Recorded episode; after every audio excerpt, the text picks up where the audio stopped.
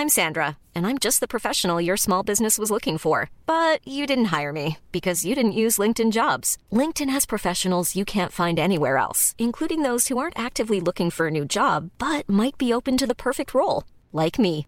In a given month, over 70% of LinkedIn users don't visit other leading job sites. So if you're not looking on LinkedIn, you'll miss out on great candidates like Sandra. Start hiring professionals like a professional. Post your free job on linkedin.com/people today.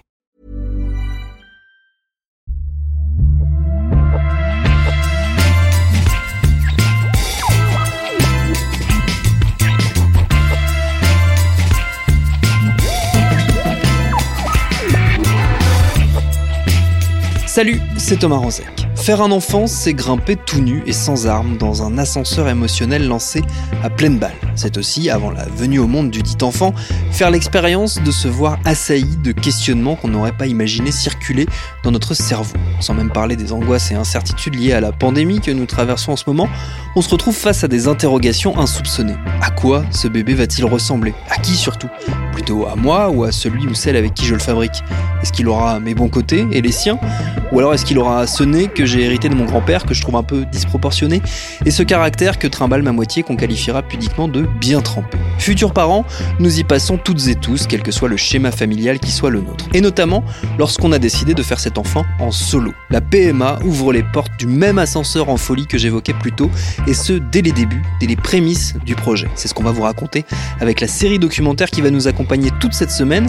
Elle s'appelle À la recherche du sperme parfait. Elle est signée Aline Maillard, réalisée par Vincent Hiver et le premier des quatre épisodes qui la composent arrive tout de suite. Bienvenue dans Programme B.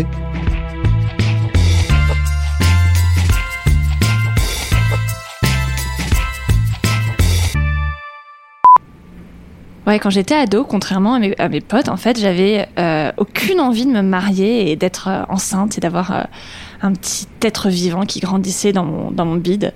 Moi, j'avais envie d'adopter. C'était essentiellement parce que je voyais pas pourquoi est-ce que j'allais besoin de rajouter une bouche à nourrir supplémentaire sur une planète déjà surpeuplée. Moi, j'étais déjà hyper euh, écolo bobo à vélo à l'époque. Je me disais, mais en fait, il y a tellement d'enfants qui ont pas ou plus euh, de, famille et qui pourraient, du coup, que je pourrais, que je pourrais aimer, quoi, juste tout simplement. Et peu m'importer en fait que l'enfant euh, me ressemble pas, qu'il ait des handicaps, pas la même couleur de peau que moi, qu'il soit âgé ou pas. Euh, pour moi, vraiment, l'important, c'était euh, c'était juste l'amour d'une, donner l'amour d'une famille. S'il y avait un petit côté, quoi, venez comme vous êtes. Bon, et puis alors, maintenant que j'ai euh, la trentaine passée et que j'ai décidé de passer à l'action, j'ai réalisé que mon plan, en fait, il n'était pas si si réaliste. Parce que tout simplement, je pense pas que quelqu'un va me donner un enfant. Très très clairement, déjà d'un, il y a fait pas tant d'enfants que ça à adopter. Euh, et de deux, euh, sur la liste d'attente, je pense que je suis tout tout en bas. Parce que bah voilà, je suis journaliste pigiste, donc pas très très riche, je suis célibataire, ouvertement queer. Donc du coup, bah il me restait plus qu'une seule solution. Telle une vierge mariée des années 2020, il fallait que je fasse un bébé toute seule. Et là, contrairement à ce que je pensais, tout d'un coup, depuis que j'ai pris cette décision, j'ai commencé à vachement réfléchir à la génétique de, de mon futur enfant. Moi, qu'on avait rien à foutre que l'enfant me ressemble pas ou de pas savoir qui étaient ses parents, d'où ils venaient, tout d'un coup, je me suis dit euh, qu'il fallait à tout prix que je choisisse le fournisseur de sperme. Concrètement, c'est complètement dingue de vouloir choisir le sperme parce que qu'est-ce qui fait euh, qu'est-ce qui fait un bon patrimoine génétique? Quels sont les critères à considérer pour un donneur? Le physique, le QI, les allergies, les passions ou les centres d'intérêt du donneur? Enfin, c'est juste, c'est de la folie de vouloir choisir le patrimoine génétique. Me prendre pour la Vierge Marie, ok, mais là, c'est carrément se prendre pour Dieu, quoi. Et pour autant, j'arrêtais pas de me dire, ouais, mais les femmes hétéros, elles choisissent bien leur mec sur Tinder, pourquoi moi je choisirais pas le fournisseur de sperme? Donc voilà, du coup, j'avais toutes ces idées dans ma tête et j'y comprenais rien. Du coup, pour y voir plus clair, j'ai décidé de faire ce que je fais quand je me pose des questions mener l'enquête. Donc, j'ai dressé une liste de toutes les personnes à qui je voulais parler des femmes qui ont fait des inséminations avec donneurs, euh, IAD comme on dit dans le petit milieu, des donneurs, des pédopsychiatres, etc. Puis je me suis dit autant vous embarquer avec moi pour qu'on y voit plus clair tous ensemble. Donc la première étape, ça a été de rencontrer mon amie Anne qui venait d'avoir un enfant avec sa femme Léna. Contrairement à moi, elles se sont pas posées 20 000 questions. Elles ont contacté une clinique en Belgique et se sont laissées embarquer. Il se trouve que ça s'est passé assez vite. Du coup, on, en fait, on était sûr qu'on aurait trois mois d'attente, qu'on aurait le temps de continuer à se documenter. En fait, on, a appelé la clinique. Ils ont dit, bah, rendez-vous la semaine prochaine si vous voulez. Et là, en fait, euh, le, médecin nous a reçus, euh, super sympa, nous a expliqué euh, comment cette clinique fonctionnait. Et à la fin, il, nous regarde et puis il fait bon alors pour le donneur, donc c'est un type caucasien. Et il nous regarde tous les deux. Là, on se regarde, on fait oui. les cheveux, vous voulez quelle couleur de cheveux? On s'est regardé toutes les deux, mais on s'était on s'était jamais posé la question. On n'avait pas réfléchi avant d'aller à avant d'aller à la clinique. En fait, on savait pas qu'on devrait décider tout de suite et que c'était parti quoi. C'était on donnait les infos, ça rentrait dans notre dossier. Donc on s'est regardé, on a répondu, mais en cinq minutes. En fait, on avait comme choix couleur de cheveux, couleur d'yeux, couleur de peau du coup, et taille. Dans le train, du coup, on en a discuté en disant bon bah ça va, on n'a pas fait d'erreur, euh, euh, on a bien choisi. Euh. Mais en même temps, c'est bizarre de se dire on a bien choisi. C'est la question que tu te poses un petit peu. Voilà. D'où tu choisis ce genre de truc? En fait, en Belgique, en France et en Espagne notamment, c'est les cliniques qui choisissent le donneur de sperme, indifférent à chaque insémination.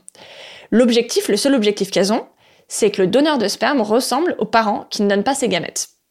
C'est juste ça. Donc en fait, l'idée de pas trop choisir et de laisser le hasard un petit peu, euh, choisir quel don de sperme on aurait.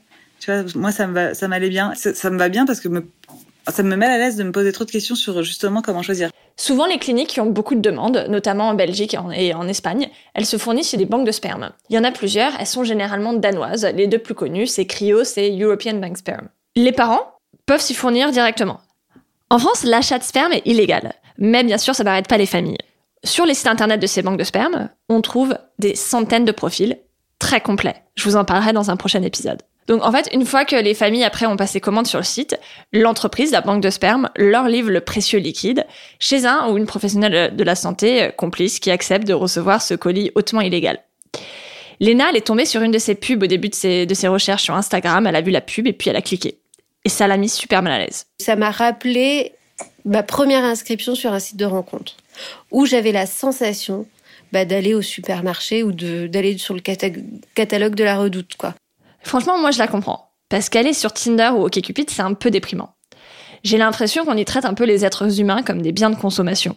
Mais même si je trouvais ça un peu glauque, j'avais quand même pas envie de laisser le hasard choisir pour moi.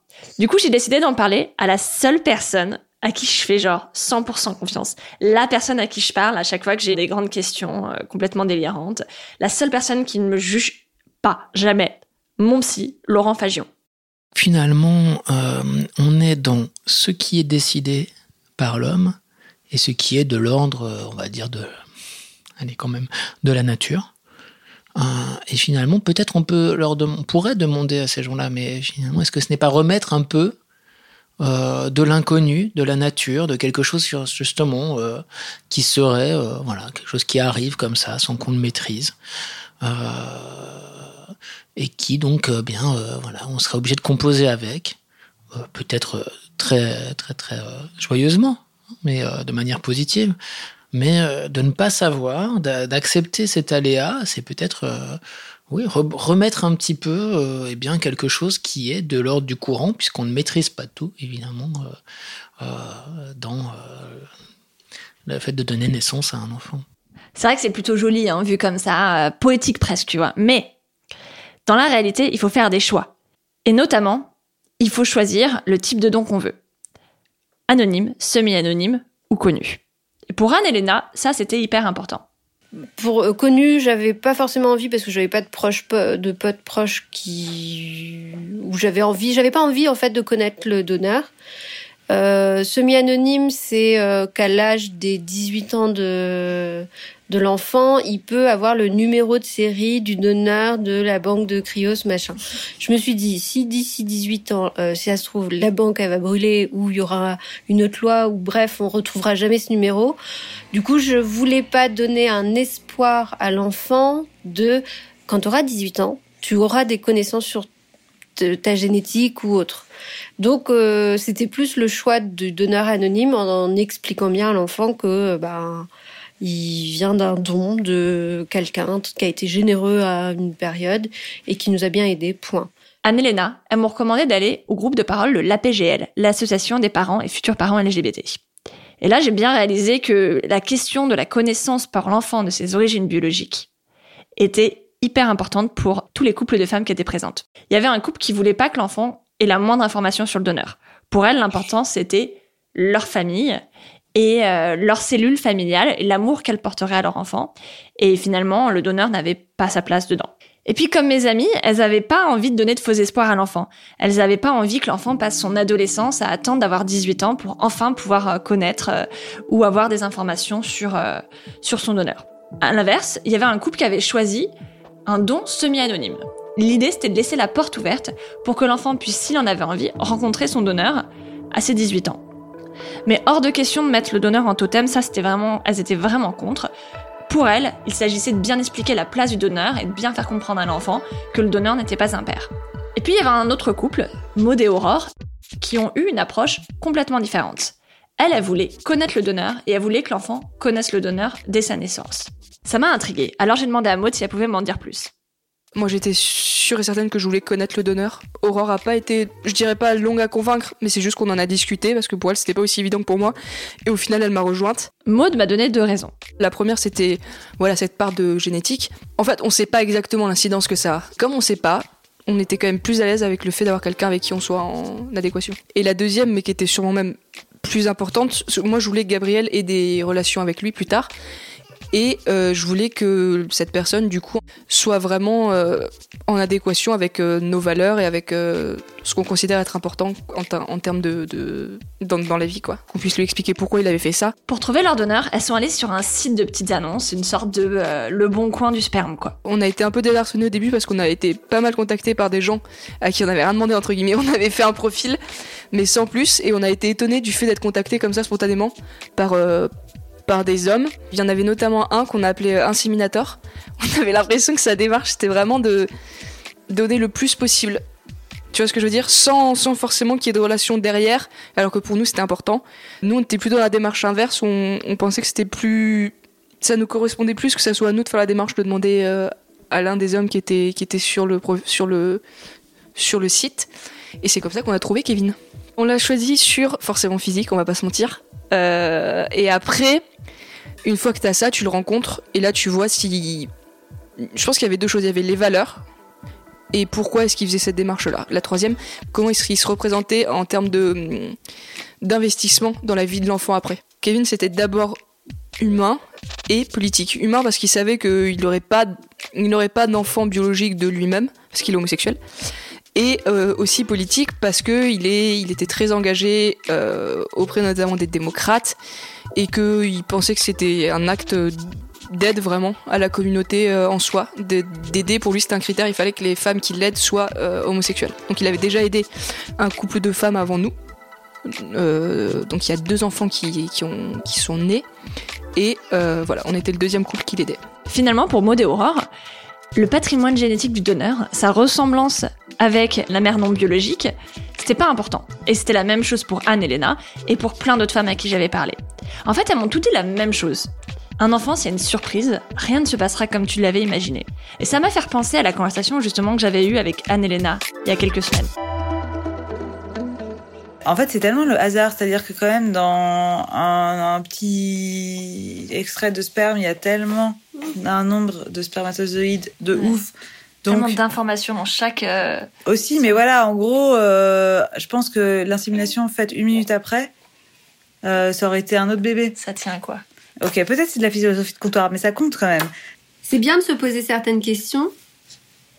D'autres, c'est pas forcément nécessaire. Faut se laisser euh, emporter par le truc. Déjà, déjà, euh, réussi à euh, à savoir ce que tu veux entre donneur anonyme, semi-anonyme ou connu. C'est déjà, faut choisir entre les trois. Ensuite, c'est comment procéder. Vers qui je peux me tourner, qui peut m'épauler, qui peut nous accompagner, etc. Et après, faut que ça marche. Ce qui est encore une, une autre étape. Une fois qu'il sera lancé, une fois que c'est lancé, ouais, effectivement, tu vas avoir 36 000 questions de quelle poussette je vais prendre. Attends, quelle maternité? En fait, en parlant avec toutes ces femmes, j'ai réalisé un truc. Le plus important pour moi, c'est pas tellement le don, ou euh, le type de don, mais comment est-ce que je vais faire l'insémination? J'ai compris que j'avais aucune envie de me réveiller à 5 heures du matin pour prendre un train toute seule vers Bruxelles et attendre dans une salle d'attente d'une clinique toute seule. J'ai envie de l'expérience la moins médicalisée et la plus humaine possible. Et donc j'ai pris la décision de le faire à Paris. J'ai deux options. Soit je passe par une des banques de, sperme danoises, je fais ma petite commande illégale et je trouve un ou une médecin qui accepte de récupérer le colis et de me faire une insémination tout à fait illégale. Soit je trouve un ami qui accepte de me donner du sperme et on fait une petite insémination maison tout aussi illégale.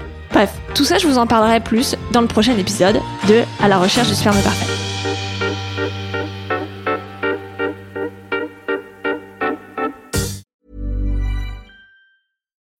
When you need mealtime inspiration, it's worth shopping Kroger, where you'll find over 30,000 mouthwatering choices that excite your inner foodie. And no matter what tasty choice you make, you'll enjoy our everyday low prices, plus extra ways to save, like digital coupons worth over $600 each week. You can also save up to $1 off per gallon at the pump with fuel points. More savings and more inspiring flavors make shopping Kroger worth it every time. Kroger, fresh for everyone. Fuel restrictions apply.